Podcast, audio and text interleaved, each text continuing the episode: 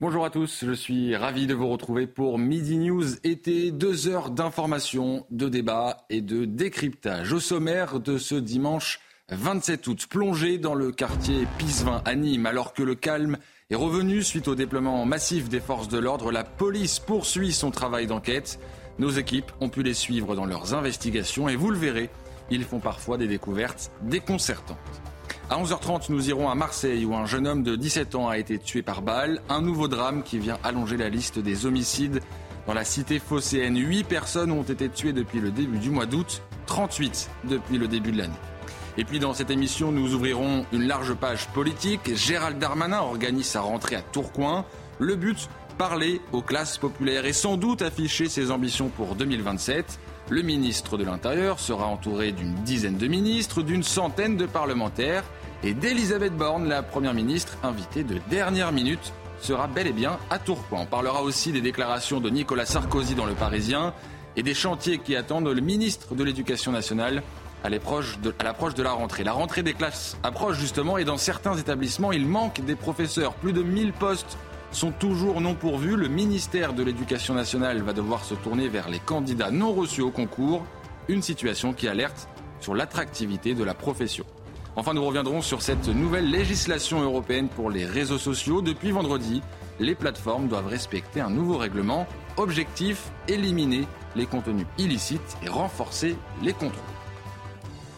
Avec moi aujourd'hui sur ce plateau pour euh, aborder tous ces sujets, je suis euh, ravi d'accueillir Philippe David, animateur à Sud Radio. Bonjour Philippe David, merci d'être avec nous. À vos côtés, Patrice Arditi, journaliste. Bonjour. Et face à vous, Kevin Bossuet, professeur d'histoire. On va beaucoup parler d'éducation aujourd'hui euh, avec vous. ce sera notamment dans la deuxième partie de cette émission. Mais tout d'abord, on prend la direction de Nîmes. Vous l'avez suivi sur notre antenne tout au long de la semaine.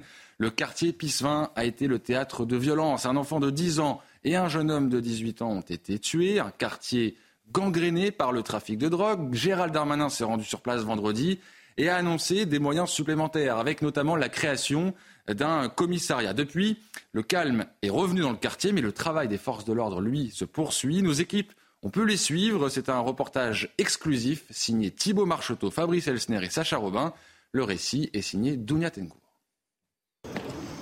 Les fouilles s'intensifient au sein du quartier Pissevin à Nîmes. Les forces de l'ordre et les brigades cynophiles collectent un maximum d'indices sur le trafic de drogue qui sévit et gangrène le quartier. Les cachettes les plus bêtes des fois sont les, meilleures. Et on peut avoir des, saisies de quantité non négligeables des fois. Sur Marseille, vous est arrivé de retrouver euh, jusqu'à euh, entre 3 et 5 kilos sur une, une planque comme ça à côté d'un tuyau. Parmi les objets retrouvés, des seringues usagées, mais aussi du matériel informatique. Ça peut servir à un tas de choses, au routage de, routage de téléphone, euh, des routages d'ordinateur pour envoyer des messages via, via Telegram, via n'importe quoi. Et dans l'absolu, ça n'a rien à faire ici.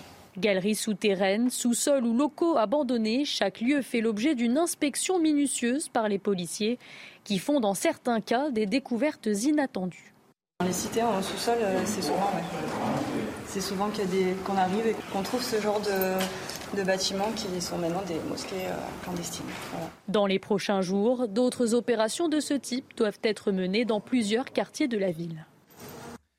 Voilà donc pour ce reportage euh, exclusif de nos équipes envoyées spéciales à Nîmes. Kevin Bossuet, on le voit, le travail des forces de l'ordre se poursuit, le travail d'enquête minutieux, on le voit, il fouille chaque recoin de cette euh, cité, de ce quartier Pisevin à Nîmes oui, hein, le travail euh, se poursuit, mais ils ne vont pas rester euh, euh, ad vitam aeternam au sein de ce quartier. Qu'en sera-t-il quand ils vont partir? Parce que autour, évidemment, de cette séquence politique, il y a une séquence de communication où Gérald Darmanin essaye de s'affirmer comme le monsieur sécurité. Et vous savez, les habitants ne sont pas dupes, puisqu'ils ont l'impression, finalement, d'être instrumentalisés par le ministre de l'Intérieur. Déjà en 2020, les familles étaient sorties dans la rue pour protester après qu'il y ait eu un, règlement de compte devant une école. D'ailleurs, on avait même été obligé de délocaliser euh, l'école et les parents d'élèves et les élèves devaient se rendre à l'école escortés par la police. La vérité, c'est qu'on est dans une zone qui est une zone de non-droit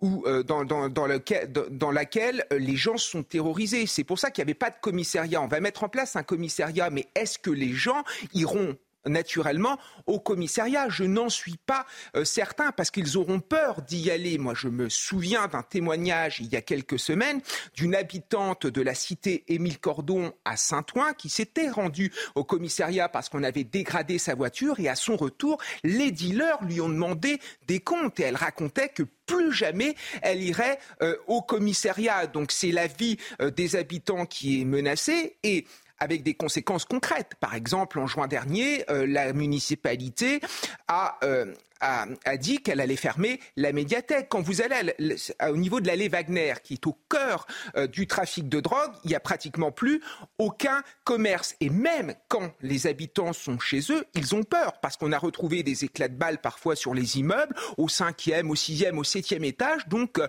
une balle peut très bien traverser un appartement. Donc on est dans une zone euh, de non-droit et ce qui se passe, ce n'est évidemment pas normal. Patrice Arditi, on va évidemment revenir dans la deuxième partie de cette émission sur ce sujet, mais sur euh, cette opération de communication telle qu'elle est soulevée par euh, Kevin Bossuet. Est-ce que vous aussi, vous pensez qu'il s'agit simplement de communication? Bon, bah, Kevin a absolument tout résumé. C'est de la communication, mais c'est de la communication qui doit être évidemment euh, euh, bénéfique. On sait tous très très bien que une fois que les, CRS qui sont programmés jusqu'à la fin de l'année vont, partir, certains dealers vont s'en donner à, cœur joie. Il y a quelque chose qui me turlupine, moi, quand même, beaucoup plus. On, attend qu'il y ait des victimes par balle pour faire pour faire quelque chose, alors qu'il y a des centaines de victimes euh, justement dues au trafic de drogue. Et là, on ne fait pratiquement pas grand-chose. J'incrimine pas le gouvernement actuel. Les différents gouvernements qui se sont succédés et depuis, depuis des années sont dans le même cas. Mais ce qui se passe à Nîmes, ça se passe également ailleurs et ça va se poursuivre. Et on sait très très bien que les dealers ou les chefs dealers vont prendre un malin plaisir à défier l'autorité, donc à défier ce qu'aura essayé de façonner euh, M. Darmanin. On reviendra sur ce sujet, Philippe David, dans la deuxième partie euh, de, l'émission. J'ajoute qu'à Nîmes, toujours, un adolescent de 15 ans a été euh, poignardé en plein centre-ville ce samedi soir. La victime a été euh, hospitalisée. L'agresseur, lui, a pris la fuite. Une enquête a été ouverte pour tenter de le retrouver. Sur le volet politique maintenant, le ministre de l'Intérieur est à Tourcoing aujourd'hui, une rentrée qui attire tous les regards. Il faut dire que l'événement prend une ampleur considérable puisque maintenant on a appris qu'Elisabeth Borne allait également euh, s'y rendre. Et regardez les détails de Marine Sabour. Une dizaine de ministres réunis à Tourcoing, une centaine de parlementaires pour la rentrée politique de Gérald Darmanin. Et même Elisabeth Borne, la première ministre, sera présente. Cette journée ne sera pas un coup d'éclat, précise Gérald Darmanin, parce que cela signifierait qu'il n'y aurait pas de suite à cet événement. Le but de cette rentrée est de s'adresser aux classes populaires, par les pouvoirs d'achat, sécurité, mais aussi dépassement des clivages politiques. Une initiative qui a fait grincer quelques dents, notamment dans l'aile gauche de la majorité. Stéphane Séjourné, le secrétaire général de Renaissance, affirme qu'il faut faire passer l'action avant les ambitions Réponse quasi immédiate de Gérald Darmanin. J'ai gagné toutes mes élections. Je ne suis pas élu sur une liste à la proportionnelle. On peut également souligner les propos d'Emmanuel Macron dans le point. En parlant de Gérald Darmanin, il dit qu'il devra faire cheminer le texte de loi sur l'immigration pour avoir des résultats. On n'est pas très loin de la phrase prononcée en 2004 par Jacques Chirac. Je décide. Il exécute. Il s'adressait à son propre ministre de l'Intérieur, un certain Nicolas Sarkozy. Et sachez que le discours de Gérald Darmanin sera à suivre en direct sur notre antenne à partir de 18h. Philippe David, que vous évoque cette rentrée politique? Il y a donc une dizaine de ministres, une centaine de parlementaires et maintenant Elisabeth Borne, invitée de dernière minute à Tourcoing. Ah, cette rentrée politique, elle est passionnante puisque, en fait, Gérald Darmanin se dévoile le premier. Mais comme disait le bon docteur Knock, il y en a d'autres au sein de Renaissance pour qui, qui ne pensent pas à la présidentielle qu'en se rasant je sais pas, Bruno Le Maire, Gabriel Attal, vous voyez ce que je veux dire Et donc les ministres qui vont au grand route de rentrée de euh, Gérald Darmanin à Tourcoing, comment est-ce que cela va se passer après avec euh, deux des autres prétendants que j'ai cités, mais il y en a probablement d'autres. Donc c'est quand même très intéressant. J'ai souvent dit sur ce plateau que Darmanin était le clone de Sarkozy. Et j'ai l'impression de voir exactement Nicolas Sarkozy, ministre de l'Intérieur de Jacques Chirac, qui était là pour marquer son territoire en disant le candidat à la prochaine présidentielle, c'est moi. Donc l'ambiance au sein de Renaissance ne va peut-être pas être si courtoise dans les jours et les semaines à venir. Patrice Arditi, est-ce que c'est pas un peu tôt aussi pour se déclarer? Alors, il se déclare pas hein, officiellement, mais quand même, on voit qu'il pose les bases d'une candidature. Il dit, je pense à 2027, je m'intéresse à 2027. Oui ou non. En tout, cas, il occupe le terrain. C'est quand même extrêmement important d'occuper le terrain. Euh, il est là, on sait qu'il est là. Les autres, eh bien, ils se sont pas officiellement euh, déclarés. Alors, on a fait des gorges chaudes du fait qu'il n'ait pas obtenu Matignon. Euh, je ne sais pas si c'était un, service que de lui donner la charge de, de Premier ministre, parce qu'il aurait été complètement coincé euh, en, termes de, responsabilité. Alors que là, mais il surnage, il surnage, et le fait même que Elisabeth Borne, euh, la première ministre, soit carrément obligée obligé de venir. On croit savoir que euh, le président de la République lui a suggéré euh, de, de, venir. C'est peut-être le cas. C'est, bon, c'est peut-être qu'une, rumeur, mais en tout cas, ça apporte de l'eau au moulin de, de M. Darmanin, qui en a besoin et qui va se gargariser de ça. Quelques mots sur euh, la venue d'Elisabeth Borne. On ne s'y attendait pas vraiment. On ne savait même pas si elle avait été invitée, à vrai dire. Et finalement, elle sera là comme pour montrer que voilà, le, ministre de l'Intérieur ne lui échappe pas complètement. Mais c'est ça, elle ne veut pas montrer en effet que le ministre de l'Intérieur lui échappe. Elle joue ici évidemment son autorité. C'est la reine à bord euh, du paquebot euh, gouvernemental. Elle veut euh, le montrer, surtout que Gérald Darmanin incarne quelque chose de très puissant, c'est qu'il incarne cette droite populaire, cette capacité à aller séduire des ouvriers, à aller séduire des employés. D'ailleurs, il a été élu de Tourcoing, qui est évidemment une une ville populaire avec un taux de chômage, un taux, un taux de pauvreté assez euh, important. Donc il peut tordre le cou à, finalement à, la Macronie parce qu'il n'est pas, pas déconnecté et surtout c'est un adversaire de taille pour Marine Le Pen parce qu'il va clairement sur son terrain électoral. Évidemment, on parlera euh, encore une fois de ce sujet dans la deuxième partie de l'émission. Toujours sur le plan euh, politique, notez ce sondage IFOP paru aujourd'hui dans le JDD sur euh, la popularité justement du couple Emmanuel Macron et Elisabeth Borne. 30% des personnes interrogées se disent satisfaits du président de la République. C'est à peine mieux pour la Première ministre qui réunit 32% d'opinions favorables. Dans le reste de l'actualité, le convoi de l'eau est arrivé euh, ce week-end à Paris. Des centaines de manifestants euh, sont arrivés en nombre ce samedi au Champ de Mars dans la capitale. Cinq mois après les violences de Sainte-Soline, les organisations ont de nouveau protesté contre le projet de méga bassine. Les détails de Dounia Tengour. C'est dans une ambiance festive et joyeuse que le convoi de l'eau a fait son arrivée dans la capitale. Si les manifestants écologistes n'ont pas réussi à obtenir le moratoire tant voulu sur les projets de bassines en cours, ils n'en restent pas moins déterminés. S'il s'agit de produire ces actes collectivement, évidemment, on le refera. Et évidemment, on fera en sorte de ne pas laisser euh, la possibilité au gouvernement de continuer à nous blesser comme il l'a fait à Sainte-Soline. Mais les actions de masse, elles sont nécessaires et on va les poursuivre. Pour les mouvements écologistes radicaux, la lutte n'est pas terminée, bien au contraire. De nouvelles actions encore plus fortes et des rassemblements sont prévus très prochainement. On va continuer d'agir et avec le convoi de l'eau, si vous saviez ce qu'on a gagné en compétences, en capacité de déploiement, en autogestion, en intelligence collective, ben moi je serais Darmanin, je m'inquiéterais sérieusement parce que les prochaines stratégies qu'on va mettre en place, ils vont les trouver très très déstabilisantes. Le prochain rendez-vous est prévu à Niort le 8 septembre pour le procès de neuf représentants de mouvements écologistes et syndicaux accusés d'organisation de manifestations interdites. Voilà donc pour cette euh, manifestation en plein cœur de la capitale. On l'a vu, des représentants euh, de l'association Les Soulèvements de la Terre, dont euh, la dissolution a été suspendue par le Conseil d'État et qui s'adresse, alors c'était un autre manifestant, mais qui s'adresse directement au ministre de l'Intérieur, Patrice Arditi. Qu'est-ce que ça vous évoque, ce rassemblement sur le champ de Mars, en plein cœur de Paris? Moi, je vais vous dire, je trouve ça absolument intolérable. Non pas qu'il y ait un rassemblement, bien, entendu. Il y a une liberté d'expression, ils ont le droit de se rassembler, ils ont le droit de parler, tout ça. Mais cet appel permanent à l'insurrection, euh, avec euh, euh, soi-disant des, des, signes de, de normalité, alors qu'il ne faut pas oublier quand même que ces gens-là sont arrivés il y a peu de temps sur des terrains avec des haches, avec des, des, des, des cocktails Molotov, avec toutes sortes de barres de fer, d'une foule de choses pour casser du flic. Je trouve ça anormal. Vous parlez de Sainte-Soline en l'occurrence. Bien entendu. Je trouve ça absolument anormal qu'il y ait cet appel à l'insurrection permanente sans arrêt. On, on croirait des étudiants, je m'excuse, attardés en en fin de monome. Et, ça, c'est intolérable. Et on ne peut pas tolérer ça. On peut pas, on peut pas gouverner. Moi, je me mets à la place, entre guillemets, hein, des, gouvernants, quels qu'ils soient. On peut pas, on peut pas avancer avec ce genre de personnes qui bloquent en permanence nos institutions et nos règles. David, on voit qu'il pose déjà le bras de fer avec le gouvernement. Hein. Et puis ce qui est quand même d'extraordinaire, c'est l'inversion de la preuve. Ils disent, euh, nous on a été attaqués euh, lors des manifestations à Sainte-Soline.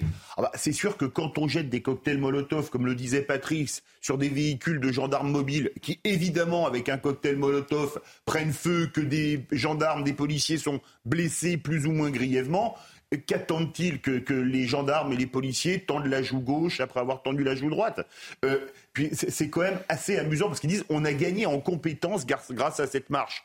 Manifestement, pour avoir euh, parlé du sujet avec des ingénieurs agronomes, ils ne pouvaient que gagner en, en compétence puisqu'ils n'en avaient strictement aucune dans le domaine de la gestion de l'eau. Kevin Bossuet, un mot sur cette euh, mobilisation? Oui, ce sont des militants radicaux, des militants sectaires qui ne veulent absolument pas euh, discuter, mais derrière leur militantisme de façade, il y a une volonté euh, de s'en prendre au capitalisme, de s'en prendre finalement à, la société euh, d'aujourd'hui. Et ils nous racontent qu'ils ne sont pas violents. Mais il y a encore quelques jours, dans le Haut-Anjou, à Beaumont-Saint-Cyr, ils s'en sont pris un terrain de golf. Ils ont découpé le grillage, ils sont entrés sur le terrain, ils ont pris un râteau et ils ont scalmé euh, les greens avec des inscriptions totalement euh, ubuesques. La vérité, c'est que ces militants se disent écolos alors qu'ils desservent l'écologie. C'est ça qu'il faut bien retenir. Vous n'avez pas envie d'être écologiste quand vous voyez ce genre, euh, ce genre de je préfère être poli. Est-ce que c'est -ce que, euh, c'est un, problème pour le gouvernement, la dissolution des soulèvements de la Terre qui n'a pas eu lieu? On voit qu'il continue donc à, manifester. Il y aura une autre décision qui sera prise euh, à l'automne. En attendant, euh, voilà, Gérald Darmanin est directement... alors pas visé, pas menacé, mais voilà, c'est lui qui est la cible des propos de, de, ces manifestants. Mais je pense au contraire que ça le sert, parce qu'il représente le visage de l'autorité face à des gens qui pensent qu'ils sont populaires mais qui ne sont absolument pas populaires. Euh, j'ai de la famille agriculteur, donc euh, ça m'arrive d'en parler avec eux, quand on, parce qu'ils sont évidemment pas en Ile-de-France. Quand on est au téléphone, ils te disent, ils vous disent, pardon, mais euh, ces gens-là racontent pour 90% n'importe quoi, n'importe quoi. Et, Darmanin, c'est bien pour lui, parce qu'il montre qu'il y a quand même un capitaine qui tient la barre du navire face à des gens qui, je le rappelle, disent n'importe quoi. Et sont à l'écologie ce que Beethoven est à la boucherie-charcuterie, pour faire euh, une métaphore peut-être un peu légère. Je, vous laisse mettre de cette euh, comparaison, pourquoi pas. Autre mobilisation qui a eu lieu ce week-end, cette fois à Aurillac, une mobilisation féministe. Plusieurs centaines de femmes ont défilé, pour certaines seins nus, une protestation suite aux poursuites engagées contre une femme qui s'était promenée seins nus dans la ville du Cantal. En marge de ce rassemblement, des dégradations ont été constatées. Regardez les détails de Célia Judas. C'est un symbole de la République qui a été pris pour cible à Aurillac. Le tribunal a été attaqué lors d'une manifestation féministe en soutien d'une femme verbalisée parce qu'elle marchait seins nus dans les rues de la ville le 23 août dernier. Drapeau décroché, brûlé, en marge du festival de théâtre de rue, la foule s'est réunie devant le palais de justice au son de chants féministes et anti-police. Certains manifestants sont même parvenus à s'introduire dans le bâtiment et ont dégradé l'une des salles du tribunal. Le calme est revenu à Aurillac après la prise de parole du directeur de l'association organisatrice du festival, ainsi que celle du maire de la ville, Pierre Matonnier. Ce dialogue aura permis d'apaiser la situation sans avoir recours au service des forces de l'ordre. Kevin Bossuet, je vous voyais euh, exaspéré à la vue de, ces images. Je suis exaspéré parce que ces militantes desservent le combat féministe. Moi, je suis plutôt féministe, je suis pour qu'il y ait des avancées sociales pour les femmes, mais quand je vois ces militantes s'en prendre ainsi à une institution, euh, faire preuve d'exaction, forcément, je m'interroge. Et surtout, sur le fond. Enfin, il faut peut-être apprendre la décence faut peut-être apprendre la civilité. On n'a pas à se promener seins nus dans nos rues. Il y a des enfants, il y a des adolescents, il y a des gens qui n'ont pas envie de voir ce spectacle. Donc que euh, ces féministes de pacotille s'intéressent davantage, par exemple, au sort des femmes dans les banlieues qui sont obligées de porter le voile, qui ne peuvent pas s'habiller correctement, qui sont en prise à l'islam politique. Et là, elles seront utiles. Et souvent, ce sont des féministes euh, de gauche qui n'ont pas dit un mot lorsque Mila a été harcelée, parce que Mila, c'était le camp du mal. Mila, c'était l'islamophobie, ce qui est complètement saut. Donc, voyez, il y a eu deux sujets, des écolos qui desservent l'écologie, des féministes qui desservent le féminisme. Eh ben, comme on dit chez moi dans les Ardennes, on n'est pas rendu. Patrice Arditi, sur ce mode d'action, euh, ces, violences commises euh, en marge de cette, euh, ce rassemblement Une fois de plus, on a le droit de se, rassembler. Je crois que le bas blesse au sujet de quelque chose qui est important.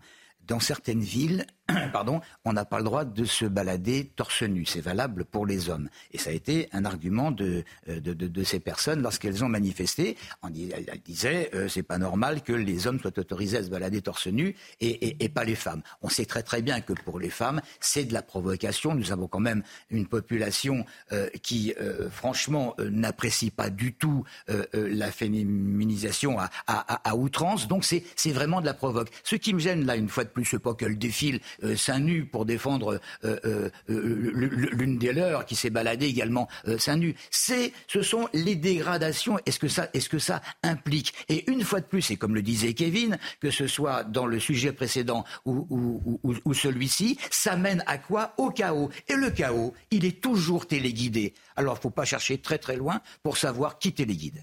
Philippe David, dans quelques mots sur ces dégradations, on voit des drapeaux, le symbole de l'État qui a été visé directement. Oui, alors le symbole de l'État qui est visé, malheureusement, c'est devenu tristement classique et récurrent. Euh, aller manifester comme ceci. Euh, et c'est comme très intéressant parce qu'on se dit ça, ce serait plutôt des comportements de bobos des arrondissements du centre de Paris ou des centres-villes de Lyon, Marseille, Toulouse, etc. Là, ça se passe à Aurillac, préfecture du Cantal, magnifique département rural euh, où vraiment il n'y a pas d'insécurité, on vit bien, il y, y, a une qualité de vie, etc. Mais en France, je vais vous faire une confidence, plus rien ne m'étonne mais, plus rien. Donc ça, euh, pas plus étonnant qu'autre chose. Il y a une euh, randonnée cycliste dans le plus simple appareil, là je crois à Lyon euh, le week-end dernier. Donc après tout, pourquoi pas des Saint-Nuit à Aurillac? Allez, pour finir sur une note un peu plus légère, face à l'afflux des croisiéristes sur la Seine entre Honfleur et Paris, les riverains demandent que des mesures soient prises pour protéger leur tranquillité. Mais le tourisme fluvial est aussi une manne pour les contrées traversées. Reportage dans l'heure de Laura Lestrade et Célia Judas dans la commune des Andelies en Haute-Normandie. Habitations et bateaux de croisière font tous deux parties du décor. Entre avantages. Ça arrange tous les commerçants du Petit Andely. On est quand même content de voir euh, des touristes qui s'intéressent à la fois à la ville, au village, à la vie des gens ici. Pour nous, les bateaux de croisière, c'est très important. Ça représente une grosse partie de notre chiffre d'affaires. Euh, sans le bateau, la terrasse serait pas remplie. Et inconvénient. Les moteurs aussi qui tournent sans arrêt, l'odeur, euh, que ça peut dégager. Effectivement, ces bateaux font quand même pas mal de bruit. La nuisance propre du bateau, qui souvent est en moteur euh, continu en, bord de Seine. Pour garantir la tranquillité de ses administrés, la municipalité s'est saisie du problème majeur, les nuisances sonores causées par ces embarcations. Pour régler le problème des nuisances, nous avons mis en place des transformateurs qui seront opérationnels à partir de l'année prochaine. là, vous pouvez voir l'emplacement euh, d'un des futurs transformateurs qui permettra donc d'avoir un bateau sans bruit euh, de moteur auxiliaire pour pouvoir faire tourner l'électricité. Cette année, plus de 500 bateaux de croisière ont ainsi accosté aux Andelys avec à leur bord 50 000 visiteurs. Et on finit avec euh, l'information concernant le sport. Le Paris Saint-Germain s'est imposé hier 3 buts à 1 contre le Racing Club de Lens, qui avait fini deuxième la saison passée. De retour dans le 11 titulaire, Kylian Mbappé a inscrit un doublé, vous le voyez. Marco Asensio avait euh, ouvert le score en euh, première période. Retour en forme pour le capitaine de l'équipe de France et qui a donc retrouvé sa place de titulaire au Paris Saint-Germain, doublé pour la plus grande joie de son entraîneur, Luis Enrique. Voilà pour euh, cette première partie de Midi News été. Dans quelques instants, on revient. On parlera notamment de Marseille, où un nouvel homicide est à déplorer. À tout de suite. De retour dans Midi News été, toujours en compagnie de Philippe David, Patrice Arditi et Kevin Bossuet. Messieurs, nous allons parler de la situation à Marseille. Un jeune homme âgé de 17 ans, connu pour affaire de stupéfiants, a été tué par balle dans la nuit de vendredi à samedi dans une cité des quartiers nord de Marseille, une ville où les fusillades sur fond de trafic de drogue se multiplient ces derniers mois. Sarah Varni. Dans la nuit de vendredi à samedi, un jeune homme de 17 ans défavorablement connu des services de police a été tué par balle dans l'un des quartiers nord de Marseille. Ces dernières semaines, la deuxième ville de France est frappée par de nombreux homicides, des luttes de pouvoir entre gangs rivaux pour le contrôle du lucratif trafic de drogue. Je crois qu'on n'a jamais autant interpellé d'individus pour trafic de stupes, je crois qu'on n'a jamais saisi autant d'armes, je crois qu'on n'a jamais saisi autant de produits stupéfiants je crois que la PJ n'a jamais autant interpellé de commandos euh, qui passaient à l'acte pour les règlements de compte. Et pourtant, on n'a jamais eu autant de règlements de compte et de morts par balle cette année à Marseille. Plus d'une trentaine de personnes ont été assassinées depuis le début de l'année. Ce mois d'août est particulièrement meurtrier. Huit personnes ont été tuées dans des règlements de compte. Un bilan qui, en l'espace de huit mois, dépasse déjà celui de l'an dernier. En 2022, la cité phocéenne a compté 33 morts sur fond de trafic de drogue. Il va falloir aller encore plus loin, peut-être, peut-être créer euh, des états généraux de la police nationale et de la justice pour pouvoir euh, vraiment euh, enrayer ce, problème qui devient très très inquiétant dans notre pays. Ça doit être un enjeu national aujourd'hui, une priorité nationale, lutter contre ces règlements de compte. Depuis plusieurs années, Marseille est touchée par des assassinats sur fond de trafic de drogue. La semaine dernière, une compagnie de la CRS 8 a été déployée en renfort à la demande du ministère de l'Intérieur. Et on l'a vu dans ce reportage, déjà 8 morts pour le seul mois d'août, 38 morts à Marseille dans le cadre de ce trafic de stupéfiants. 38 morts depuis euh, le début de l'année. Philippe David, on l'entendait, Rudy Mana disait, malgré les enquêtes de la police, on n'a jamais eu autant euh, de morts. C'est de nature à nous inquiéter. Euh, ah, c'est de nature à inquiéter, mais quand on voit les sommes colossales, colossales que traite, que gère le trafic de stupéfiants, mais vous pouvez avoir un bac plus 10. Vous gagnerez jamais autant qu'un demi-grossiste euh, de, drogue. Ça, c'est quand même une réalité. Et quand on voit ces policiers d'élite qui sont habillés en Robocop, on se pose une question. Est-ce que la France n'est pas en train de se sud-américaniser ou de se brasilianiser avec les cités qui sont devenues les favelas de ce côté-ci de l'Atlantique qui sont tenus comme certaines favelas par les cartels de la drogue. Là-bas, c'est plutôt la cocaïne. Ici, c'est plutôt le cannabis et tous ses dérivés. C'est absolument terrifiant. On parle quand même de 38 morts dans la seule ville de Marseille. C'est absolument terrifiant. Comment euh, endiguer euh, cette euh, violence, Patrice Arditi? On le voit, le président de la République a présenté le plan Marseille en grand, Gérald Darmanin a mobilisé des effectifs de police. Malgré tout, cette spirale de la violence, elle ne s'arrête pas vous avez vu le, synthé, une inarrêtable spirale de la violence. À partir du moment où on dit inarrêtable, c'est qu'il n'y a pas de solution. Alors, euh, euh, Philippe, Philippe parlait de favelas tout à l'heure.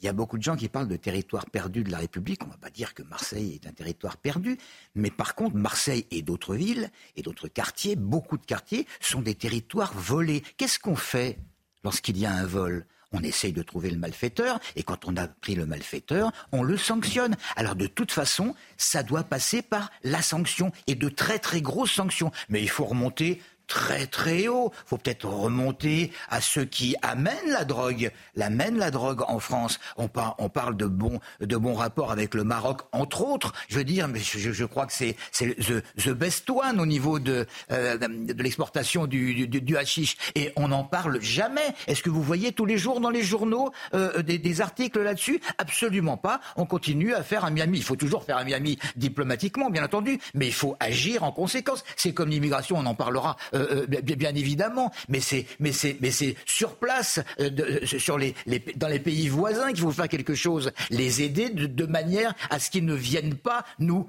pourrir la vie. On reviendra évidemment longuement sur, sur le sujet de, Marseille dans la deuxième partie de cette émission. Sur le volet politique maintenant, ambiance agitée hier lors des universités d'été de la France insoumise. La tête de liste Europe Écologie Les Verts pour les européennes, Marie Toussaint, a été euh, invitée à s'exprimer. Eh bien, elle a été copieusement huée par euh, les militants euh, présents. On rappelle que la NUPES avance en ordre dispersé avant les élections européennes. La France insoumise plaide pour une liste d'union, ce qui ne semble pas être le choix des autres formations politiques de gauche. Et puis toujours sur le volet politique, Nicolas Sarkozy se livre dans les colonnes du Parisien en tournée de séances de dédicace pour son dernier ouvrage. L'ancien président de la République a répondu aux questions des lecteurs du quotidien, l'occasion de revenir sur un certain nombre de sujets, la France fracturée, l'immigration, l'état de la droite ou encore ses relations avec Emmanuel Macron. Regardez ce point complet signé Marine Sabourin. Alors, il y a plus de 30 euh, questions et de nombreux thèmes euh, abordés. Dans cet entretien, Nicolas Sarkozy euh, dresse le portrait d'une France qui n'est pas plus divisée qu'avant, ajoutant que le problème aujourd'hui, c'est que le monde a changé et que nous, pas tellement, selon ses mots, la civilisation judéo-chrétienne est menacée de disparition. Selon lui, la France traverse une crise d'autorité et l'autorité, c'est une affaire de principe, pas de moyens ni d'effectifs. L'ancien président regrette le manque de courage politique actuel parce que tout le monde veut paraître sympathique et moderne. Du coup, on finit par ne rien dire, explique-t-il avant d'ajouter que parler, c'est commencer à agir. Autre thématique abordée, l'immigration. Nous sommes face à un défi majeur, certain, selon Nicolas euh, Sarkozy, mais il ne s'agit pas seulement d'être généreux, c'est dans notre intérêt d'aider l'Afrique. L'ancien président de 2007 à 2012 revient également sur ses relations avec euh, Emmanuel Macron, avec qui il a de bons rapports. On se parle, parfois il me demande mon avis et je lui donne, mais regrette notamment les petites conclusions qui sont sorties du grand débat quant à l'avenir des LR, notamment pour les futures élections européennes de juin prochain. Il faut selon lui trouver un leader qui soit capable de rassembler tout le monde, les amis de M. Zemmour, les amis de M. Macron, les amis de M. Ciotti. Sans rassemblement, la droite n'a aucune chance de gagner et cela passe également par aller chercher les voix de Marine Le Pen parce que dans ses électeurs, il y a une immense majorité qui était LR auparavant. Mais qui pourrait prendre la tête des Républicains? Nicolas Sarkozy ne cite aucun nom. Quand le lecteur Oumar lui murmure le nom de Laurent Wauquiez, l'ex-chef d'État reste impassible. Un vrai leader doit se construire dans le combat. Ce n'est pas quelqu'un qu'on prend par la main et à qui on dit euh, ce sera toi, Nicolas Sarkozy, qui s'interroge est-ce que les républicains se redresseront? Je le souhaite et s'il faut aider les républicains, je les aiderai. Beaucoup de choses dans cette euh, interview de l'ancien président euh, Nicolas Sarkozy, Kevin Bossuet, lorsque Nicolas Sarkozy dit qu'il faut trouver une personnalité capable de rassembler les amis de Zemmour, les amis de Macron, les amis de Ciotti. Est-ce que vous, vous avez une idée? On sait qu'il a adoubé dans son dernier livre Gérald Darmanin. Est-ce que Gérald Darmanin, peut-être, peut incarner cette personnalité? Oui, peut-être. C'est vrai que Gérald Darmanin est très ferme sur la question immigrationniste, très ferme sur la question euh, sécuritaire, est capable de draguer euh, l'électorat euh, populaire. D'ailleurs, je rappelle que si Nicolas Sarkozy a été élu en 2007, c'est parce qu'il a réussi à séduire une partie de l'électorat populaire, notamment attaché au mérite, à, travers le travailler plus pour gagner plus et la défiscalisation des heures supplémentaires. En tout cas, ce qui me marque, c'est que Nicolas Sarkozy est encore une figure d'autorité à droite. Quand il parle, évidemment, il est écouté et en plus, il a cette capacité à être au-dessus des partis et à dire véritablement euh, ce qu'il pense. Et dernière chose que j'aimerais dire, parce que j'entends ici et là certains militants, euh, les républicains, nous raconter qu'ils ont été déçus de Nicolas Sarkozy parce qu'il a soutenu Emmanuel Macron. Tout d'abord, j'aimerais dire que Valérie Pécresse était nullissime, je crois qu'il faut quand même le dire, et que c'était compliqué pour lui de la soutenir. Mais surtout, je me souviens lors de la primaire en 2016 que c'est le parti finalement qui a tout fait pour le mettre euh, de côté en, faisant du traficouillage d'urnes, en, en favorisant le vote Juppé et en favorisant le vote Fillon. Et j'ai trouvé que c'était une forme d'ingratitude alors que Nicolas Sarkozy, c'est quand même celui qui a, euh, hissé au pouvoir euh, LR. Sur euh, l'analyse de Nicolas euh, Sarkozy, vous la trouvez euh, pertinente, Patrice Arditi? Oh, Complètement. Qui serais-je? Qui serais de m'opposer à ce que peut dire un ancien président de la République qui a trouvé un, positionnement qui est extraordinaire? Parce que vous vous rendez compte, malgré ses déboires judiciaires, et là il n'en parle pas évidemment, et c'est pas c'est pas le sujet, il est considéré comme le vieux sage vieux entre guillemets, hein, le vieux sage de la politique. Et il y a même des gens qui parlent de recours de recours pour Nicolas Sarkozy. Alors il s'en défend en disant je suis au-dessus de tout ça, mais ce qui est important, c'est justement être être au-dessus. Il a il a la possibilité de juger et de donner son avis. C'est pas donné à tout le monde qu'un ministre dise quelque chose sur quelqu'un d'autre, tout le monde s'en fiche. Mais qu'un qu'un président de la République, ça pourrait être le cas de Monsieur Hollande, mais il a pas. C'est très curieux. Il, ne semble pas avoir la légitimité de de de de, Monsieur Sarkozy et et et, et, Monsieur Sarkozy Il parle à tout le monde. Euh, Nicolas Sarkozy, il parle à tout le monde. Il essaye de fédérer pas seulement la droite. J'ai l'impression qu'il essaye de fédérer un petit peu plus au-dessus. Et ça rappelle ce qu'a voulu faire Macron et qu'il a poussé au pouvoir. Alors certains diront évidemment qu'il euh, a été poussé avec peu de voix, mais il l'a gagné. Il a gagné et c'est extrêmement important. De là à dire qu'il a double complètement M. Darmanin, je n'en sais rien. M. Darmanin est pour l'instant, et je m'excuse, c'est pas péjoratif, une copie. De, de Nicolas Sarkozy. Maintenant, va-t-il dépasser le maître? On verra bien. David, en quelques mots sur, euh, Nicolas Sarkozy? Euh, euh, Je vais faire très court. Moi, je pense fondamentalement une chose, c'est que les LR ne se sont jamais remis du quinquennat Sarkozy, comme le PS ne s'est jamais remis du quinquennat Hollande. D'ailleurs, on l'a vu, 4% et 1,75% à la dernière présidentielle. Donc ce qui serait bien, moi j'aime beaucoup Nicolas Sarkozy quand il dit la France traverse une crise d'autorité, la France ceci, la France cela, mais qu'a-t-il fait quand il était président? Je vous rappelle qu'il avait promis le Karcher et que dans ses premières décisions, il a donné aux Français Kouchner.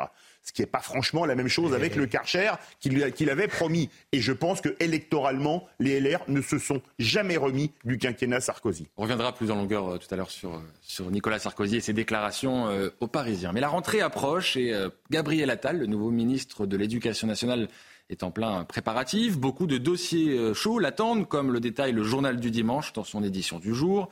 Le ministre de l'Éducation nationale a fait part de ses priorités respect de l'autorité, lutte contre le harcèlement scolaire et offensive contre les atteintes à la laïcité dont le nombre a explosé ces euh, derniers mois. Et parmi les chantiers qui attendent aussi euh, Gabriel Attal, il y a cette pénurie de professeurs. Il manquera des enseignants à la rentrée. Plus de 1000 postes sont non pourvus. Regardez les détails de Célia Judas. Les emplois du temps demain matin à 10h. À l'approche de la rentrée des classes, la pénurie se confirme. Il n'y aura pas assez de professeurs pour la rentrée 2023-2024. Sur 8174 postes ouverts pour la rentrée prochaine, 1250 d'entre eux n'ont pas été pourvus. En 20 ans, c'est même 60% de candidats en moins inscrits au concours. En cause, un métier qui ne donne plus envie. Les causes, elles, sont très simples. Hein. Depuis euh, de nombreuses années, en fait, euh, on observe une forme de, crise au niveau du recrutement. Alors effectivement, quand on parle du manque d'attractivité, on va parler de la question de la rémunération. Il y a aussi la condition de travail euh, naturellement des enseignants. Des enseignants à qui on demande de plus en plus de choses. Même si cette année, une amélioration est observée avec 84,5% des postes offerts pourvus, contre 75,7% en 2022. Le ministère de l'Éducation doit faire appel aux candidats inscrits sur les listes complémentaires, c'est-à-dire non reçus au concours d'entrée mais bien placés dans le classement. Malheureusement, le gouvernement n'a pas d'autre choix que de faire ça dans le court terme. Il ne faut pas croire que euh, quelques heures de formation suffisent euh, à faire des, des, adultes, des enseignants euh, aguerris. Sur le long terme, les syndicats exigent de rendre à la profession ses lettres de noblesse. Et sur ce sujet, évidemment, je me tourne vers euh, le professeur qui est avec nous aujourd'hui, Kevin euh, Bossuet. Alors, euh, la pénurie de professeurs, c'est un des chantiers pour Gabriel Attal pour une rentrée qui s'annonce agitée. Il a beaucoup de choses à gérer, le nouveau ministre de l'Éducation nationale. Est-ce qu'il a votre confiance? Ah, mais moi j'aime beaucoup Gabriel Attal. Je trouve que c'est un républicain fervent. J'ai l'impression de retrouver Jean-Michel Blanquer et que la parenthèse Papendiaï est enfin refermée. En outre, c'est quelqu'un qui est. Euh, qui, est dans la communication politique, qui est capable véritablement d'expliquer ce qu'il va faire au sein euh, du ministère euh, euh, de l'Éducation nationale. D'agir, c'est ça aussi la question. Il a déjà agi. Moi, j'ai vu des décrets qui sont sortis cet été, notamment sur le harcèlement scolaire. Désormais, l'élève qui harcèle va pouvoir être changé d'établissement, alors qu'auparavant, c'était extrêmement compliqué. J'ai écouté son discours d'investiture où il a dit que l'école devait absolument former des petits républicains et qu'il fallait être intraitable avec la question de l'islam politique. Il a d'ailleurs dit que les abayas étaient des signes religieux et que les élèves qui portaient des abayas défiaient l'école de la République. Jeudi dernier, il a fait un discours devant les recteurs où il a affirmé le fait qu'il y a des mesures qui vont être prises et moi je pense qu'il faut absolument interdire le port des abayas et des camis au sein euh, de nos écoles parce que actuellement les personnels de l'éducation euh, sont dans une situation compliquée puisque c'est au chef d'établissement d'apprécier si l'habit est religieux ou pas. En tout cas, moi, j'ai été très heureux de la nomination de Gabriel Attal. J'ai beaucoup d'espoir. Il insiste sur l'autorité, il insiste sur la transmission des savoirs fondamentaux. Et j'ai lu également l'interview euh, de euh, Emmanuel Macron dans la presse. Il s'en prend quand même au pédagogisme. Et je suis d'accord avec lui. Le pédagogisme a ravagé l'école de la République. Le fait de mettre l'élève au centre des savoirs, lui dire qu'il doit construire lui-même ses propres savoirs, c'est finalement le mettre face à ses propres difficultés. Il faut arrêter avec l'hérésie qui nous dit qu'il faut mettre euh, les adultes et les élèves à égalité. Donc bonne chance à Gabriel Attal. En tout cas, moi, j'ai beaucoup d'espoir. Emmanuel Macron, qui dans le point dit aussi que l'éducation, c'est un domaine réservé du président. Pas sûr que Gabriel Attal ait parfaitement apprécié cette euh, sortie du chef de l'État. Sur cette rentrée, on voit il y a quand même un problème d'attractivité euh, pour, euh, pour le corps enseignant. Il va manquer des, profs. Mais, mais qui a envie d'être prof aujourd'hui? Déjà, vous avez un concours, vous êtes à Toulouse et on va vous envoyer à Aubervilliers. C'est vrai. Et vous allez mettre des années à redescendre parce qu'il faut avoir des enfants. Les... Alors, les, principes de rapprochement de, dans l'éducation nationale, c'est un modèle de bureaucratie soviétisée. Kevin Bossuet euh, pourra certainement le dire. Je ne dirais pas le contraire. D'accord, c'est une réalité. Ça, c'est le premier point. Deuxième point, est-ce que vous avez envie, on vous envoie à 500 km de chez vous, d'être dans une classe où personne ne vous respecte où euh, les élèves font ce qu'ils veulent, où vous vous faites agresser verbalement, parfois même vous vous faites agresser physiquement. Et vous avez une hiérarchie qui systématiquement mettant en place la rhétorique pardon, du pas de vague, dit écoutez, un élève vous a frappé, mais n'allez pas porter plainte, parce que ça donne une mauvaise image de l'établissement. On a tous, vous avez connu ça, mon cher Kevin Bossuet, on a tous connu ça, on a tous quelqu'un dans notre entourage qui est enseignant et qui l'a vécu.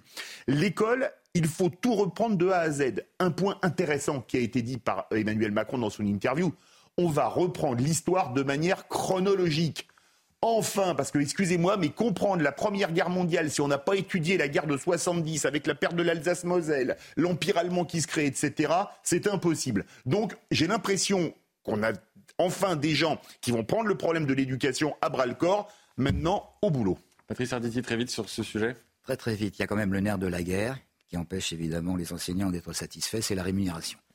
Une rémunération absolument minime, euh, qui, est catastrophique. Alors, tu parlais d'Aubervilliers, mais enfin... On, enfin, je disais Aubervilliers, ça, loin de chez soi. Ailleurs. Il y a aussi, il y a aussi euh, le problème de leur logement. Les jeunes profs ne peuvent pas, ne peuvent pas dépenser ce qu'ils gagnent, et c'est pas, et c'est pas beaucoup pour, pour se loger. On avait fait des promesses, elles, elles, n'ont pas été tenues. Il y a, il y a, il y a également leur, leur mobilité, leur mobilité de, de carrière. Qu'est-ce, qu'est-ce, qu'est-ce qui peut intéresser un, un, un, prof c'est soit d'être inspecteur, soit chef d'établissement. Il n'y a pas autre chose. Et là, je crois qu'il faut faire un, pont entre, entre euh, l'éducation et le monde de l'entreprise. Je voulais dire en un mot, j'ai dit Aubervilliers, comme j'aurais pu dire les quartiers nord de Marseille, on envoie les enseignants les moins qualifiés dans les zones les plus difficiles, alors que ça devrait être exactement le contraire.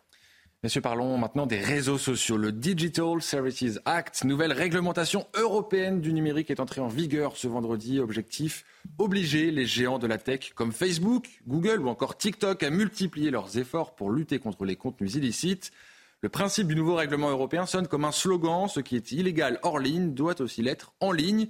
Ce qui, soulignent tous les experts, n'est pas si simple. Les explications avec Maxime Leguet. C'est une petite révolution pour les réseaux sociaux et les grandes plateformes numériques. Depuis ce vendredi, le nouveau règlement européen s'applique aux grandes plateformes digitales. Désormais, il existe une obligation d'information sur le fonctionnement des algorithmes. Les publicités ciblées sont interdites pour les moins de 18 ans. Enfin, un outil de signalement des contenus illicites a été mis en place. Autre nouveauté également, des sanctions plus lourdes en cas de manquement aux obligations un renforcement des contraintes qui a pour objectif de dissuader. Des plateformes qui ne se prêteront pas euh, à la réalité du respect du DSA pourront être sanctionnées jusqu'à hauteur de 6% du chiffre d'affaires et voire même pourront être interdits euh, euh, d'émissions ou en tout cas de, de pratiques dans, dans certains pays.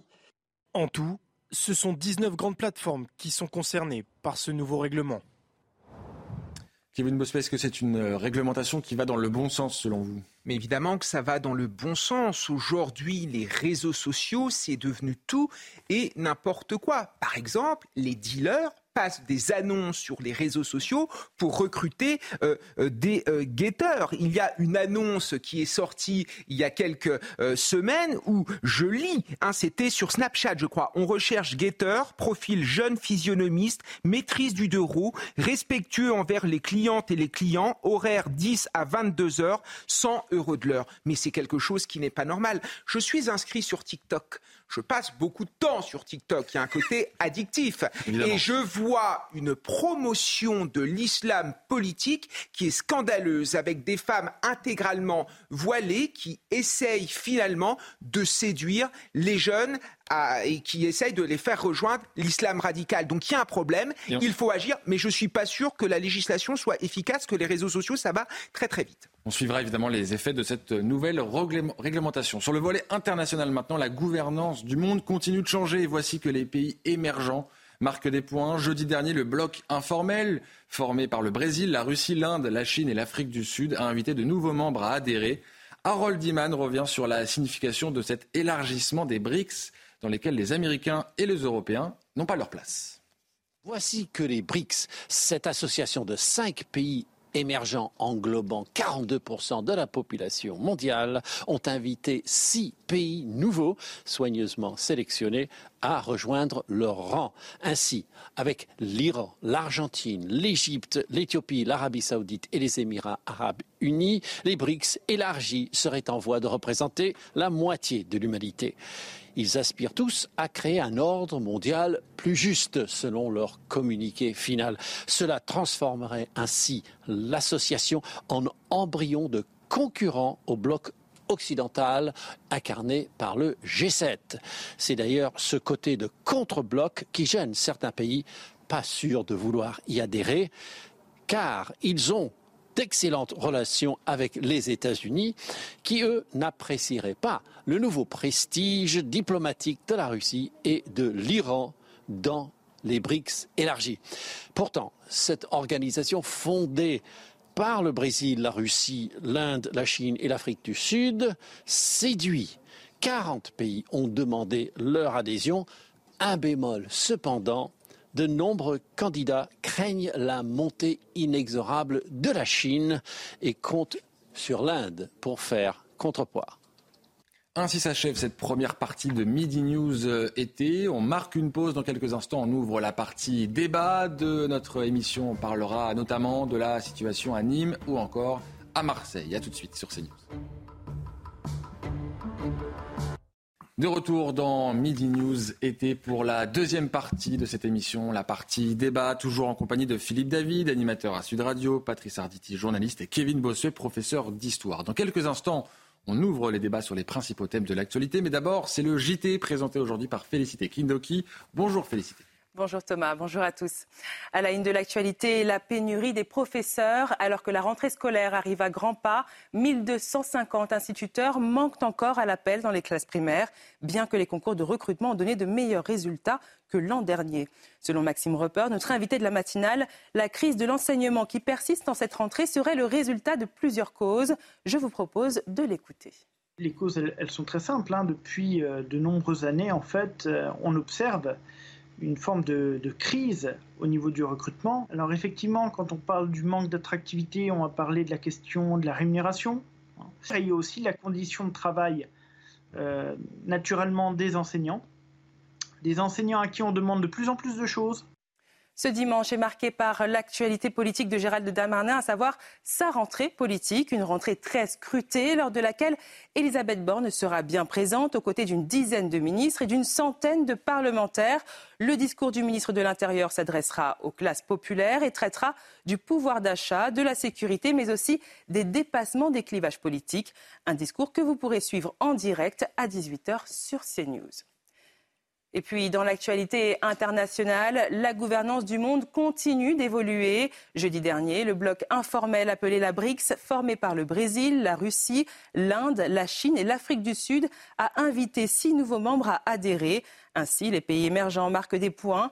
Harold Iman, notre journaliste international, revient sur la signification de cet élargissement des BRICS dans lesquels les Américains et les Européens n'ont pas leur place. Voici que les BRICS, cette association de cinq pays émergents englobant 42% de la population mondiale ont invité six pays nouveaux, soigneusement sélectionnés, à rejoindre leur rang. Ainsi, avec l'Iran, l'Argentine, l'Égypte, l'Éthiopie, l'Arabie saoudite et les Émirats arabes unis, les BRICS élargis seraient en voie de représenter la moitié de l'humanité. Ils aspirent tous à créer un ordre mondial plus juste, selon leur communiqué final. Cela transformerait ainsi l'association en embryon de concurrent au bloc occidental incarné par le G7. C'est d'ailleurs ce côté de contre-bloc qui gêne certains pays pas sûrs de vouloir y adhérer, car ils ont d'excellentes relations avec les États-Unis, qui, eux, n'apprécieraient pas le nouveau prestige diplomatique de la Russie et de l'Iran dans les BRICS élargis. Pourtant, cette organisation fondée par le Brésil, la Russie, l'Inde, la Chine et l'Afrique du Sud séduit. 40 pays ont demandé leur adhésion. Un bémol, cependant, de nombreux candidats craignent la montée inexorable de la Chine et comptent sur l'Inde pour faire contrepoids. En Écosse, le monstre du Loch Ness continue d'intriguer. Hier encore, chercheurs et passionnés ont bravé la pluie pour participer à la plus importante chasse aux monstres écossais depuis 50 ans. Drones équipés de scanners thermiques, bateaux à caméra infrarouge, hydrophones, des moyens importants ont été déployés pour tenter de percer le mystère qui captive le monde entier depuis des générations. Un reportage de Sarah Varny. La légende du Loch Ness est connue dans le monde entier, mais le mystère perdure autour de la créature au long cou. Plus d'une centaine de chercheurs et passionnés se sont donné rendez-vous ce week-end pour la plus importante chasse à Nessie depuis 50 ans. Il y a plus d'une centaine de volontaires autour des rives du Loch Ness qui nous aident à repérer le monstre du Loch Ness. Nous menons également un certain nombre d'expériences au Loch Ness. Nous larguons un hydrophone à 15 mètres de profondeur pour écouter les sons et nous faisons voler de nouveaux drones qui utilisent l'imagerie thermique au-dessus de l'eau. Pour tenter de percer le mystère du monstre écossais, tous les moyens sont dépêchés. Depuis que je suis jeune, j'ai regardé les documentaires sur le Loch Ness et cela m'intéresse vraiment. Je suis entre les deux, donc je crois aux légendes, mais en même temps, je n'y crois pas vraiment. J'aime donc entendre les deux histoires, c'est pourquoi je suis ici, parce que je suis curieuse et en même temps, je voulais voir cela par moi-même.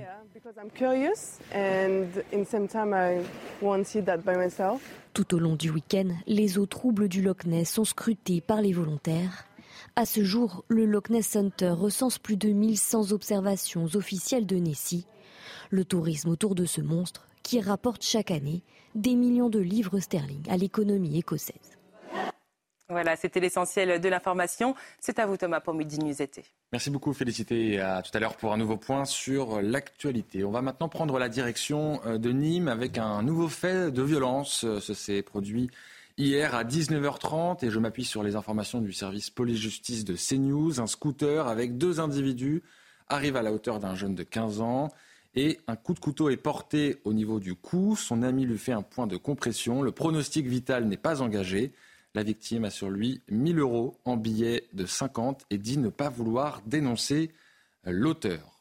À Nîmes, toujours, vous l'avez suivi tout au long de cette semaine sur notre antenne, le quartier Pisevin a été le théâtre de violences avec le décès d'un enfant de 10 ans et un autre d'un jeune homme de 18 ans, un quartier véritablement gangréné par le trafic de drogue. Alors Gérald Darmanin s'est rendu sur place vendredi, il a annoncé des moyens supplémentaires, notamment la création d'un commissariat. Depuis, le calme est revenu dans le quartier, mais le travail des forces de l'ordre continue sur le terrain. Nos équipes ont pu les suivre et c'est un reportage exclusif signé Thibaut Marcheteau, Fabrice Elsner, Sacha Robin et le récit est signé Dounia Tengour. Les fouilles s'intensifient au sein du quartier Pisevin à Nîmes. Les forces de l'ordre et les brigades cynophiles collectent un maximum d'indices sur le trafic de drogue qui sévit et gangrène le quartier. Les cachettes les plus bêtes des fois sont les, meilleures. Et on peut avoir des, saisies de quantité non négligeables des fois. Sur Marseille, vous est arrivé de retrouver euh, jusqu'à euh, entre 3 et 5 kilos sur une, une plante comme ça à côté d'un tuyau. Parmi les objets retrouvés, des seringues usagées, mais aussi du matériel informatique. Ça peut servir à un tas de choses, au routage, de, routage de téléphone, des routages d'ordinateurs pour envoyer des messages via, via Telegram, via n'importe quoi. Et dans l'absolu, ça n'a rien à faire ici. Galeries souterraines, sous-sols ou locaux abandonnés, chaque lieu fait l'objet d'une inspection minutieuse par les policiers qui font dans certains cas des découvertes inattendues. Dans les cités en sous-sol, euh, c'est souvent, c'est souvent qu'on arrive et qu'on trouve ce genre de, bâtiments qui sont maintenant des mosquées euh, clandestines. Dans les prochains jours, d'autres opérations de ce type doivent être menées dans plusieurs quartiers de la ville. On voit le travail des policiers qui se poursuit, notamment le travail euh, d'enquête. Assez euh, bizarre ce qu'on peut voir dans ces caves, dans ce quartier euh, Pissevin. une mosquée donc a été installée là. Phil David, qu'est-ce que ça vous évoque bah, ce que ça m'évoque, c'est que le quartier Pissevin était encore inconnu, je pense, par 99% des Français, sauf les personnes de Nîmes ou qui ont vécu à Nîmes, et qu'aujourd'hui on voit que Nîmes qui est une grande ville, mais qui n'est pas une des plus grandes métropoles françaises quand même. Hein. C'est pas Paris, Lyon, Marseille, euh, Toulouse, Bordeaux ou Strasbourg ou Lille. Gangréné par le trafic de drogue. Et là, on se dit, mais une ville comme Nîmes, oui, c'est vrai, oui, mais Paris, il y a la colline du Crac, mais Toulouse, il y a le Mirail, mais Marseille, il y a les quartiers nord, mais Nice, il y a l'Ariane, mais euh, Lyon, il y a Vaux-en-Velin, il y a Villeurbanne, il y a Vélicieux. Bref, on a l'impression que le trafic de drogue et toute la criminalité qu'il représente est devenu un véritable cancer qui est métastasé dans tout le pays. Et on se pose la question, au début du reportage, Thomas, vous parliez de, ce jeune qui a été trouvé, qui a pris un coup de couteau dans la gorge, qui s'en sort miraculeusement, parce qu'un coup de couteau dans la gorge, si on touche la carotide, votre espérance de vie est extrêmement limitée. Euh, on se pose la question, où va s'arrêter l'omerta déjà? Parce qu'il dit, moi j'avais 1000 euros, je sais qu'il m'a tenté de me tuer, mais je ne veux pas parler. Où va s'arrêter l'omerta? Et l'autre point, est-ce que cette jeunesse qui est capable de tuer à la Kalachnikov, peu importe, hein, on tire, un gamin de 10 ans meurt, mais euh, il passe par pertes et profits. Planté à la gorge, donc de sang-froid, c'est une tentative d'assassinat, il y a préméditation. Un, un jeune de 17 ans. Mais est-ce que cette jeunesse est récupérable Pour en faire euh, des gens honnêtes, des bons citoyens, etc je pense qu'il faut vraiment se poser enfin les bonnes questions. Patrice Arditier, quand on voit aussi les images de ce reportage euh, aux côtés des, policiers qui enquêtent dans le quartier Épisevin, on se demande aussi depuis combien de temps ce quartier a été en quelque sorte abandonné, abandonné parce qu'on voit qu'il y a beaucoup de choses qui, semble-t-il, échappent au contrôle des autorités. Alors maintenant, des moyens sont mis sur le terrain. Bientôt, il y aura un commissariat. En attendant, on voit, euh, ça a complètement échappé euh, radar, ce, quartier, jusqu'à présent. Alors, il a été abandonné, non pas au niveau, des, au niveau des structures, parce que les élus font leur possible généralement pour euh, essayer d'agrémenter les choses, mais au niveau, au niveau de la police et de la sécurité, euh, ça n'est pas abandonné, c'était comme ça, on n'améliore pas, comme ça se pratique malheureusement dans une foule de, de, quartiers et, et, de villes. Et, et, je voudrais rebondir sur ce qu'a dit Philippe, là, euh, il a cité un certain nombre euh, de villes, c'est quand même, c'est quand même euh, un constat à faire. On a l'impression, parce, que lorsqu'on parle de, dealers, on se dit, tiens, il y a, une bande à tel endroit, puis il y a une autre bande à tel endroit, puis ils se font la guerre. Et d'après ce que disait Philippe, je l'écoutais attentivement, et je me disais, mais c'est, comme s'il y avait un numéro un qui était bien au-dessus de tout ça, et qui, petit à petit, avait fabriqué un filet. Et ce, et ce filet, il est en train d'englober pratiquement tout le territoire. Il a cité un certain nombre de villes, et si c'est ça, eh bien, c'est une chance peut-être, parce que si jamais c'est ça, en, attaquant le, créateur du filet en question, on peut peut-être tout démanteler. Kevin Bossuet sur euh, le travail des policiers euh, à Nîmes. Le calme est revenu dans le quartier grâce notamment au déploiement massif de forces de l'ordre. Malgré tout, il va falloir trouver des solutions euh, pérennes. C'est d'ailleurs aussi ce qu'on entend parmi les, les élus locaux d'opposition, il faut bien le souligner, mais qui disent voilà, il nous faut aussi des solutions pérennes à long terme. Bah oui, il faut des solutions euh, pérennes euh, à long terme. Et moi, ce qui me marque, c'est que ce trafic de drogue vit également sur la misère sociale. Parce que dans ce quartier euh, Pisevin, soit il y a un taux de pauvreté de 70%, un jeune sur deux est au chômage. Et c'est vrai que pour recruter des, des guetteurs, par exemple, dans ce contexte, c'est assez facile. Il y a eu la découverte d'une mosquée. Donc, vraisemblablement, je pense aussi que ce quartier est gangréné par l'islamisation mais ça va souvent ensemble. Hein, qui dit euh, finalement euh, problèmes sociaux dit aussi on est, beaucoup plus faible et on ne peut pas résister finalement à, la séduction de certains islamistes. Mais de manière plus générale, comment lutter contre le trafic de drogue? Interroger les policiers. Ils vous racontent que eux font ce qu'ils peuvent, mais que la justice ne suit pas. Il y a sans doute une forme de laxisme judiciaire de la part de certains juges, mais surtout, les lois ne sont pas assez dures. Prenons un exemple qui est celui des amendes forfaitaires. On a créé des amendes pour sanctionner les consommateurs, parce que s'il y a du trafic de drogue, c'est qu'il y a des consommateurs. Seulement 30 à 40% des amendes forfaitaires sont payées. Donc il y a bien un problème de laxisme. Donc je pense qu'on s'en sortira si on s'en prend évidemment au pays d'origine, comme c'est été dit euh, tout à l'heure, si on s'en prend vraiment fermement aux dealers avec de peines de, prison à la hauteur, et si on s'en prend évidemment aux consommateurs. Si vous oubliez un bout euh, de ce triptyque, forcément, euh, la lutte contre les trafics de drogue ne peut pas être efficace.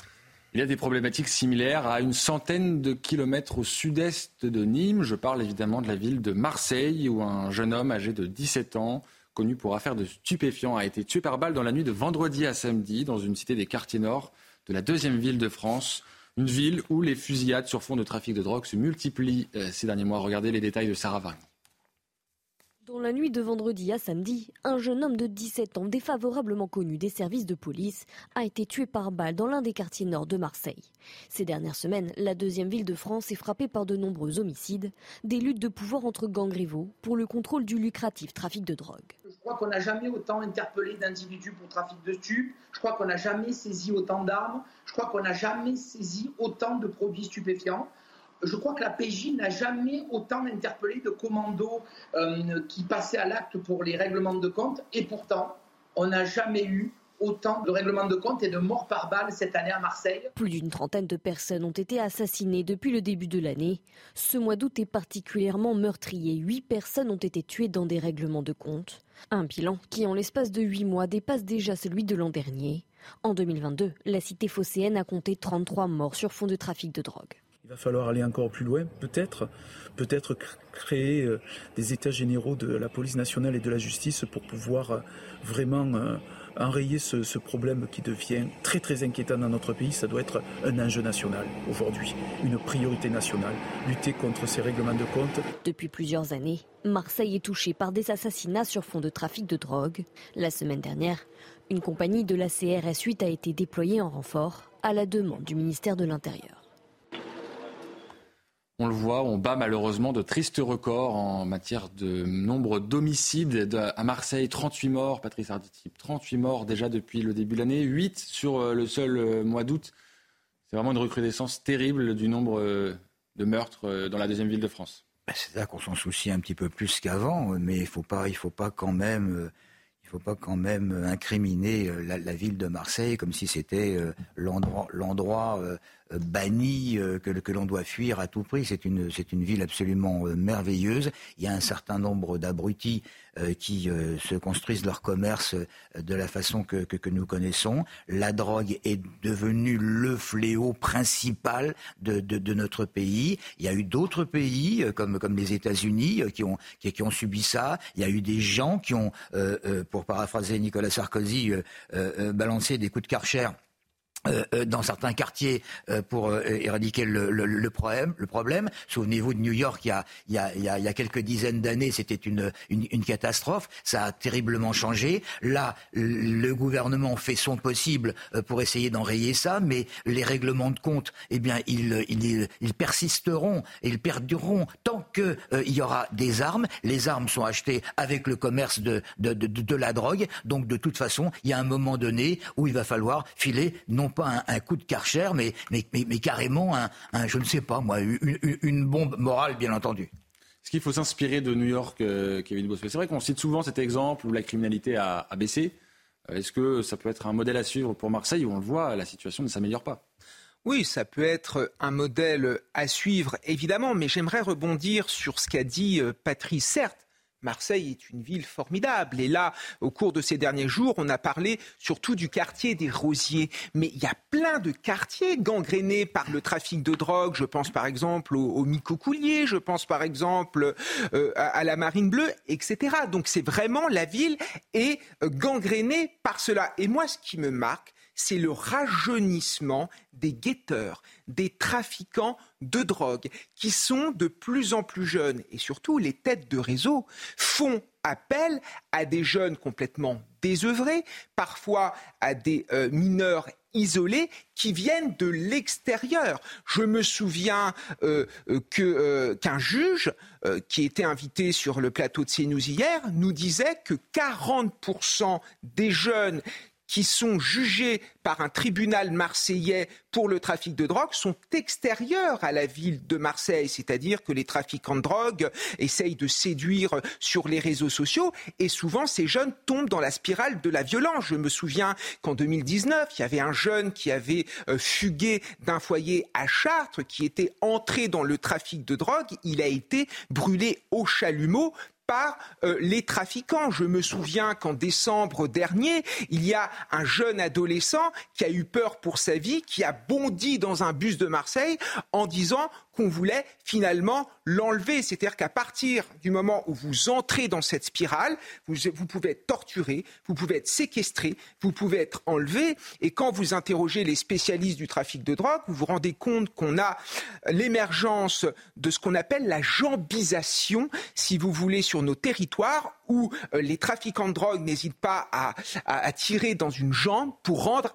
handicapée la personne, pour faire un symbole. Donc il y a, vraiment, c'est très préoccupant. Et encore une fois, il faut en finir avec le lacisme, il faut quelque chose de ferme, des peines de prison très très lourdes, aussi bien pour les trafiquants que pour les consommateurs si les consommateurs sont dans la récidive. On va parler de la réponse pénale, mais d'abord sur la jeunesse peut-être des protagonistes. C'est vrai qu'il y a peut-être un problème plus large à régler au niveau de la, de la, jeunesse. Sur la jeunesse et sur le changement du profil des trafiquants. Euh, mon ami Patrice Arditi, qui est un grand fan de cinéma, se souvient probablement des films French Connection 1 et 2 avec euh, Gene Hackman, Marcel Bozufi, peut-être, mais Kevin est un peu plus jeune, donc peut-être ne les a-t-il pas vus, vous non, non plus Thomas, qui racontait, et c'était inspiré de faits réels, la French Connection qui organisait le trafic d'héroïne entre Marseille et New York qui a été un très gros réseau de trafic d'héroïne, qui a été éradiqué. Mais à l'époque, la French Connection, il tirait pas à la Kalachnikov dans tous les sens. Il y avait, pourtant, l'héroïne, c'est une drogue très dure. Là, c'est le cannabis qu'on nous présente comme une drogue douce qu'il faudrait légaliser et qui ne pose pas de problème. C'est pas moi qui le dis, hein. je paraphrase certains. Il y avait les labos qu'on cherchait. Oui, qu'on cherchait. Beaucoup plus facile. Oui, mais laboratoire. Oui, et mais à l'époque, les truands avaient un code d'honneur. Hum Quand ils réglaient les comptes, ils les réglaient pas à l'arme automatique au risque de tuer quelqu'un, ou alors exceptionnellement, ils le faisaient, la personne était ciblée et ils la tuaient. Aujourd'hui, on est arrivé dans un milieu où les truands n'ont ni foi ni loi. Ils tirent à la Kalachnikov et s'il y a ce qu'on appelle, c'est un terme américain pudique, des dommages collatéraux, tant pis pour eux et advienne que pourra. La sociologie du trafic et des trafiquants a totalement changé avec un distinguo. Je le dis, je et là, c'est vous qui avez raison, Thomas, c'est que malheureusement, les tueurs sont de plus en plus jeunes et manient la Kalachnikov sans aucun, sans le moindre commencement de début d'état d'âme. Voilà en tout cas un dossier chaud à gérer pour euh, le ministre de l'Intérieur, Gérald Darmanin, qui est aujourd'hui à Tourcoing pour euh, sa rentrée politique, un événement qui attire euh, tous les regards. Il faut dire qu'il a pris maintenant cet événement une ampleur considérable puisque la première ministre Elisabeth Borne sera également à Tourcoing. Nous sommes en direct avec Elodie Huchard du service politique de CNews qui suit pour nous cet événement. Elodie, à quoi doit-on s'attendre aujourd'hui à Tourcoing? Eh bien Thomas, la rentrée politique de Gérald Darmanin aura lieu juste derrière moi au jardin botanique de Tourcoing. Environ 400 personnes sont attendues, une centaine de parlementaires, un certain nombre d'ailleurs qui viennent des rangs des républicains, une dizaine de ministres, certains sont déjà arrivés. Et puis vous le disiez effectivement, la présence en fin d'après-midi de la première ministre. En ce qui concerne les thèmes, l'après-midi sera dédié à la réflexion, plusieurs tables rondes avec toujours le même thème, les classes populaires. Gérald Darmanin explique qu'il faut leur parler, qu'il faut éviter de les laisser au Rassemblement national avec le risque risque et la victoire probable, dit-il, de Marine Le Pen en 2027. Alors évidemment, cette initiative, elle divise. On explique que 2027, c'est loin. Ce sont les mots de la Première ministre. Et puis surtout, hier, elle a changé d'avis. Elisabeth Borne n'aurait pas dû être là aujourd'hui. Finalement, elle sera bien là, à la demande d'Emmanuel Macron. Du côté de l'aile gauche de la Macronie, on explique euh, que cette initiative n'est pas véritablement au bon moment, qu'Emmanuel Macron ne serait pas d'accord. Pourtant, Gérald Darmanin l'assure lui-même. Le chef de l'État a bien validé cette rentrée euh, politique. Gérald Darmanin qui dit aussi qu'il n'a de leçons de loyauté à ne recevoir de personne. Il estime qu'il ne va pas faire cavalier seul, qu'il ne se lance pas encore pour 2027, mais on voit bien qu'il veut avancer quelques pions et puis surtout compter euh, ses soutiens. Et puis on le rappelle aussi, cette rentrée politique, elle a lieu quelques jours après le fait que l'ancien chef de l'État, Nicolas Sarkozy, ait expliqué que Gérald Darmanin avait sa préférence pour 2027. Merci beaucoup, Elodie euh, Huchard. Vous allez suivre tout au long de cet après-midi la rentrée politique de Gérald Darmanin. Vous êtes accompagné par Charles Baget. Et je vous rappelle que euh, le discours de Gérald Darmanin sera à suivre en direct euh, sur l'antenne de CNews à partir de 18h. Pour parler de cette rentrée politique, nous sommes aussi en direct avec Daniel Fasquel, le maire Les Républicains de la ville du Touquet Paris-Plage. Bonjour Daniel Fasquel, merci d'être en direct avec nous. Vous l'avez entendu, Elodie vient d'en parler. Gérald Darmanin organise sa rentrée euh, politique. Il y aura des membres de votre parti dans cette, euh, lors de cette rentrée politique. Et puis il y a aussi ces mots de l'ancien chef de l'État Nicolas Sarkozy euh, à l'égard de Gérald Darmanin, où il l'adoube en quelque sorte. Comment vous avez analysé toutes ces déclarations? Écoutez, moi je pense qu'il est beaucoup trop tôt pour parler de la présidentielle qui a lieu dans 4 ans. Monsieur Darmanin est ministre de l'Intérieur. Il y a eu des émeutes très graves au début du mois de juillet. Il y a des événements très graves en ce moment même anime. Je crois qu'il doit d'abord et avant tout se concentrer euh, sur son travail de, ministre de l'Intérieur. J'ai moi-même des dossiers au Touquet Paris-Plage qui n'avancent pas. Donc, euh, moi, ce que j'attends du ministre de l'Intérieur, plutôt que de se mettre en campagne pendant 4 ans pour la présidentielle, euh, plutôt qu'il tout simplement se mette au travail sur les dossiers qui sont les siens et sur lesquels il est attendu, avec des résultats qui ne sont pas là. sur le thème de la sécurité, sur le thème de l'immigration, sur la côte d'Opale, là aussi, je peux vous dire que depuis qu'il est ministre de l'Intérieur. On a vu une explosion des tentatives de traverser sur des small boats vers la Grande-Bretagne. Et euh, pour le moment, on a un ministre de l'Intérieur qui est plutôt impuissant à régler euh, ces sujets de l'insécurité et de l'immigration. Donc euh, qu'il soit d'abord et avant tout au travail. On a bien compris que vous ne participerez pas à cette rentrée à Tourcoing avec Gérald Darmanin, mais le fait que des membres de votre parti politique y participent, est-ce que ça vous inquiète? Est-ce que ça dit quelque chose aussi peut-être de l'état de la droite aujourd'hui dans notre pays? Non, pas du tout. Euh, en ce moment même euh, au Canet avec, euh, avec Eric avec les députés des Républicains, avec Bruno Retailleau, avec Laurent Wauquiez. Voilà, la famille politique de droite, elle est aujourd'hui non pas à Tourcoing, mais elle est dans le sud au Canet pour notre rentrée politique, qui est un moment aussi très important pour, nous, parce que nous voulons peser dans les débats qui viennent. Euh, en ce qui concerne la majorité, vous savez, M. Darmanin fait une réunion au jardin botanique, mais euh, ça ressemble plutôt à la jungle et à la loi de la jungle, la majorité présidentielle aujourd'hui, où on voit que euh, Emmanuel Macron a de moins en moins d'autorité, tout ça part un petit peu dans, tous les sens. Il a obligé la Première ministre à, venir marquer à la culotte Gérald Darmanin à Tourcoing. Moi, je pense que tout ça n'est pas de, de, bon augure. On attend du président de la République, de la Première ministre et du gouvernement qu'ils soient d'abord et avant tout au travail, et puis en ce qui concerne l'opposition, eh bien, on va faire notre travail pour euh, améliorer les textes quand c'est possible et, les contrer, les contester quand nous ne sommes pas d'accord avec la politique du gouvernement. Restez avec nous si vous le voulez bien, Daniel Fasquelle. On marque une pause dans quelques instants. On continue de parler de Gérald Darmanin. On parlera aussi des déclarations de Nicolas Sarkozy dans les colonnes du Parisien. A tout de suite sur CNews. De retour dans Midi News était toujours avec Philippe David, Patrice Arditi et Kevin Bossuet. Nous sommes toujours connectés en direct avec Daniel Fasquel, le maire Les Républicains du Touquet Paris-Plage. Merci d'être resté avec nous. Je sais que vous avez une après-midi euh, chargée avec la rentrée politique des, Républicains, mais je voulais quand même vous faire réagir sur euh, les déclarations de Nicolas Sarkozy dans les colonnes du Parisien. Il parle du leader qui pourrait rassembler la droite. Il faut, dit-il, trouver un leader qui soit capable de rassembler tout le monde, les amis de M. Zemmour, les amis de M. Macron, les amis de M. Sotti. Sans rassemblement, la droite n'a aucune chance de gagner. Que pensez-vous de ces déclarations de l'ancien président de la République? Bah, Vous connaissez euh, ma proximité avec Nicolas Sarkozy. Je vais d'ailleurs l'accueillir au Touquet euh, dans euh, quelques jours, mercredi prochain, pour la dédicace de, son livre. je ne suis pas toujours d'accord avec lui, et pas systématiquement, mais là, bien évidemment, je suis en phase avec lui. si on veut gagner demain, face à la démagogie de la NUPES et du Rassemblement national, il faut que la droite et le centre droit s'unissent. D'ailleurs, en France, historiquement, c'est l'alliance du centre, du centre droit et de la droite qui a permis à notre famille politique de gagner les combats majeurs et notamment l'élection présidentielle. Donc il faudra savoir se rassembler demain, être dans l'écoute des uns et des autres. Vous l'avez dit vous-même, il y a aujourd'hui des, parlementaires républicains qui ont accepté l'invitation de Gérald Darmanin, non pas pour le soutenir, mais pour dialoguer avec lui.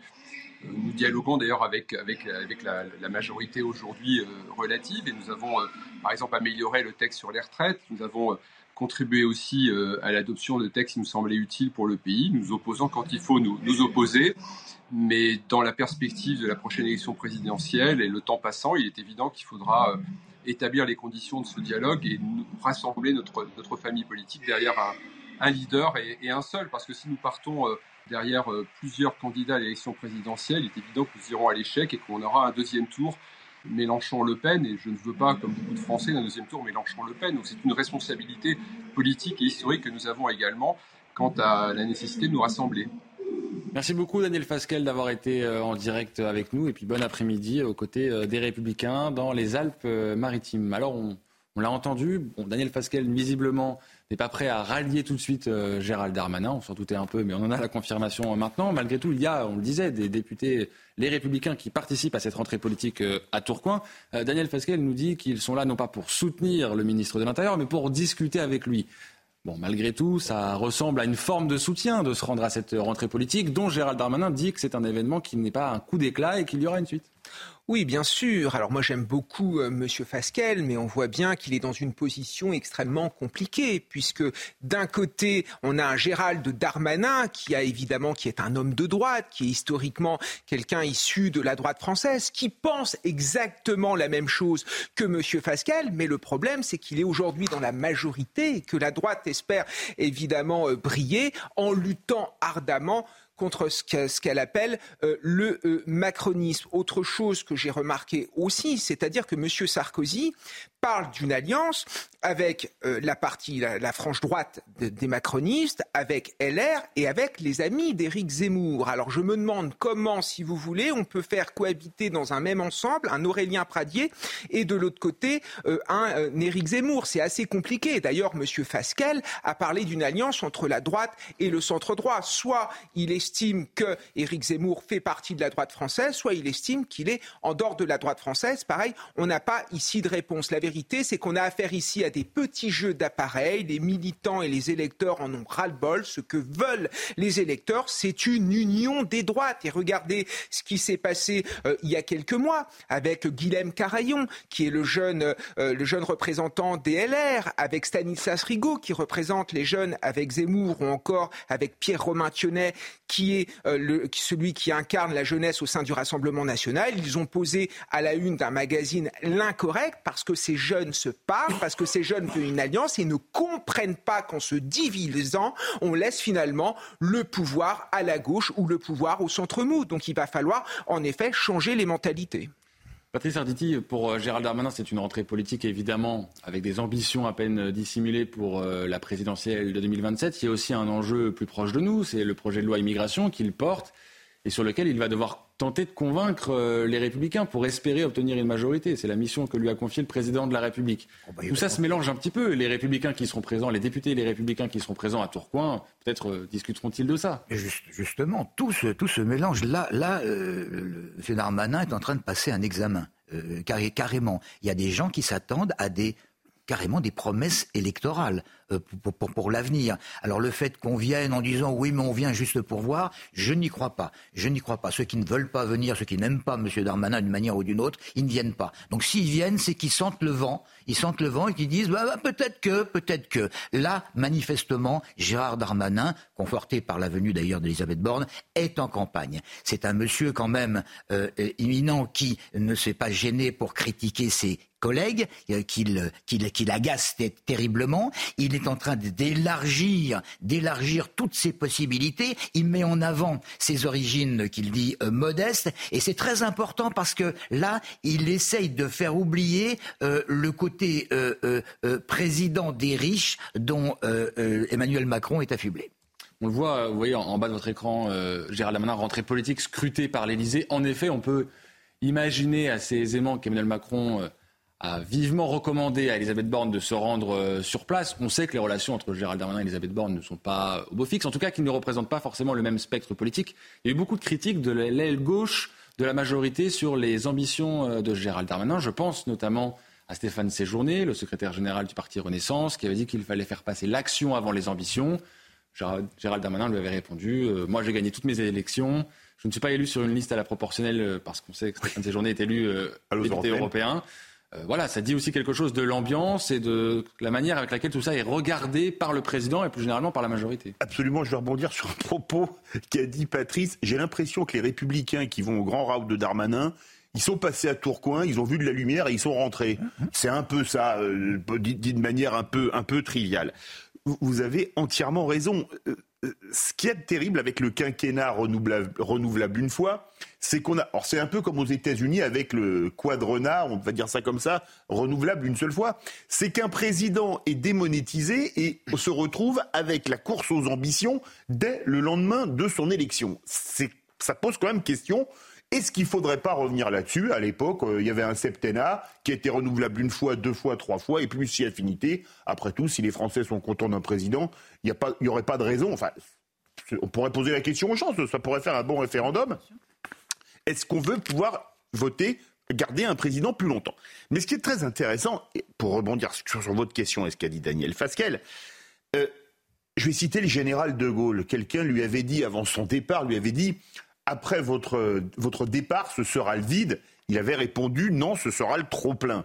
Mais si vous regardez bien, on en a parlé tout à l'heure dans la première heure. Il y a Darmanin chez Renaissance qui veut y aller, Bruno Le Maire veut y aller, Gabriel Attal veut y aller, toujours dans la majorité présidentielle. Édouard Philippe veut y aller sous l'étiquette Horizon. Elisabeth Borne, pourquoi Elisabeth Borne, pourquoi pas. Yael Braun-Pivet, pourquoi pas. Et puis on continue. C'est un spectre large, là. Mais c'est un spectre large, oui. Et il y a par exemple au Modem je ne sais pas, un certain François Bayrou, il est né, je crois, en 1951, ça lui ferait 76 ans, l'âge de Joe Biden quand il a été élu. Pourquoi pas, sur un malentendu, arriver à l'Élysée? Alors si en plus maintenant il faut faire une union avec les LR, et il y aura des ambitions chez les LR, on sera vraiment dans le trop, trop, trop plein. Et l'hypothèse et je dis que c'est une hypothèse qui peut arriver d'un second tour Mélenchon-Le Pen dans trois ans euh, et demi maintenant, euh, un peu plus de trois ans et demi, ce deviendrait tout à fait plausible. ça nous promet euh, près de quatre ans euh, haletant à suivre euh, évidemment les ambitions des uns et des autres. Je vous rappelle évidemment que le discours de Gérald Darmanin pour cette rentrée politique à Tourcoing sera à suivre en direct à partir de 18h sur l'antenne de CNews. Il y en a un qui a fait son choix, semble-t-il, pour 2027. En tout cas, c'est Nicolas Sarkozy, qui, on l'a dit, a plus ou moins adoubé Gérald Darmanin comme son successeur. Il se livre en profondeur dans les colonnes du Parisien. Il répond en fait aux questions des lecteurs du euh, quotidien, la France traverse une crise d'autorité, titre euh, Le Parisien. Alors beaucoup de choses dans cette euh, interview. Nicolas Sarkozy parle donc d'autorité. Dit aussi que la France n'est pas plus divisée qu'avant. Le problème aujourd'hui, c'est que le monde a changé et nous pas tellement. Le modèle occidental est en train de disparaître. La civilisation judéo-chrétienne est menacée de disparition. Et puis il parle aussi de ses rapports avec le président de la République. On a de bons rapports, on se parle. Parfois, il me demande mon avis et je lui donne. Et puis on en parlait avec Daniel Fasquelle, il donne ses recommandations sur euh, l'union euh, de la droite. Messieurs, qu'avez-vous pensé de cette interview de, de Nicolas Sarkozy. Beaucoup de thèmes euh, abordés. Il prend de la hauteur. Évidemment, c'est son statut qui veut ça, Kevin Bossuet. Oui, beaucoup de thèmes abordés. On a retrouvé un Nicolas Sarkozy vigoureux, un Nicolas Sarkozy lucide sur ce qui est en train de devenir la France. C'est un Nicolas Sarkozy profondément de droite, attaché à des valeurs telles que euh, l'autorité, attaché également à nos racines chrétiennes et, et, toujours avec cette analyse qui en effet tout à fait euh, intéressante. Et c'est vrai que Nicolas Sarkozy a été un vrai chef d'État.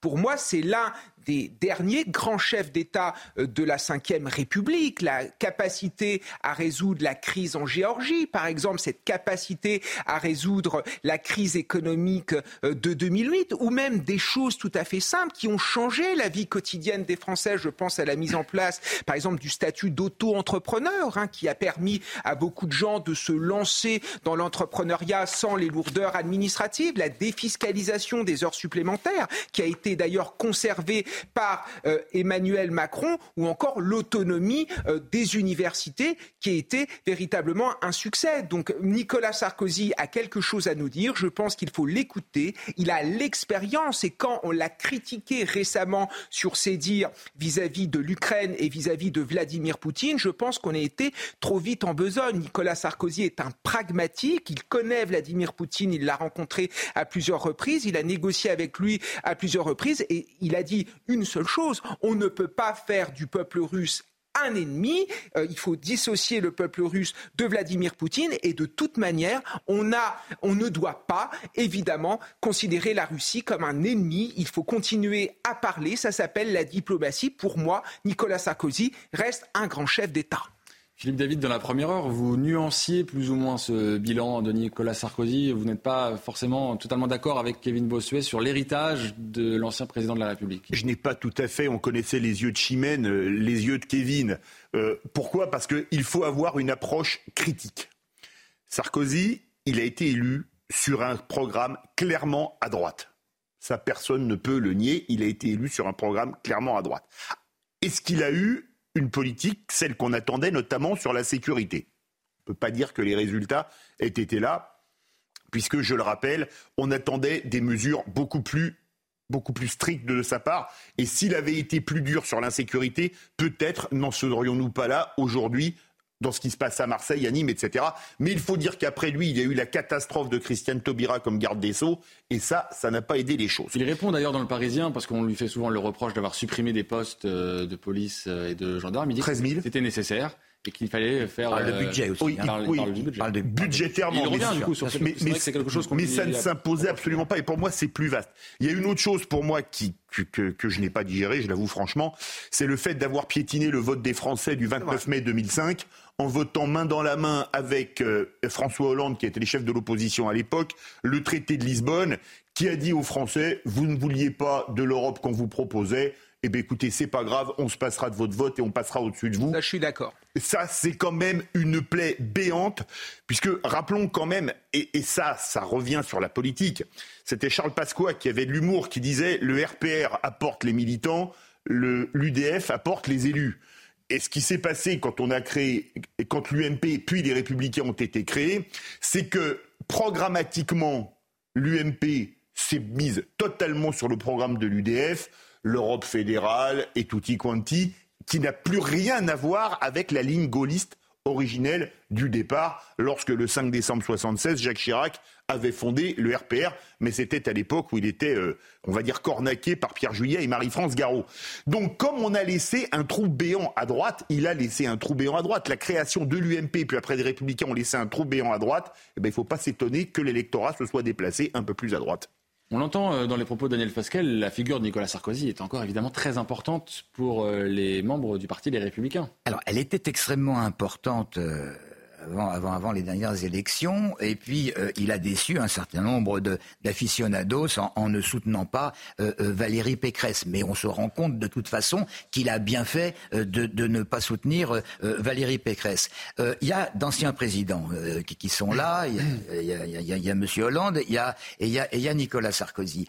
Nicolas Sarkozy, certaines personnes parlent de, de, re- de recours. Je ne sais pas s'il y pense ou pas. J'ai l'impression plutôt qu'il veut rester au-dessus de la mêlée et il a un positionnement de, vieux sage. Il a commis des erreurs. Bien entendu qu'il a commis des erreurs. Mais, qui n'en fait pas Mais l'important, et Kevin en parlait tout à l'heure, c'est son expérience. Et son expérience, c'est quelque chose qui est incroyable et qui a peut-être manqué et qui manque à, Emmanuel Macron comme, dirigeant. Et, franchement, euh, euh, il y a eu des crises qu'a dû traverser euh, Ni- Nicolas Sarkozy et qu'il a fait surmonter pour les Français qu'on ne peut absolument pas oublier. Alors maintenant, on lui demande euh, qu'est-ce qui se passe, qu'est- qu'est-ce que vous voyez? Il dit bah, écoutez, il faut une autre vision euh, de la France et il faut un, leader qui soit euh, rela- relativement fort. Ça passe par une foule de choses. Il le dit, il a peur pour l'Occident.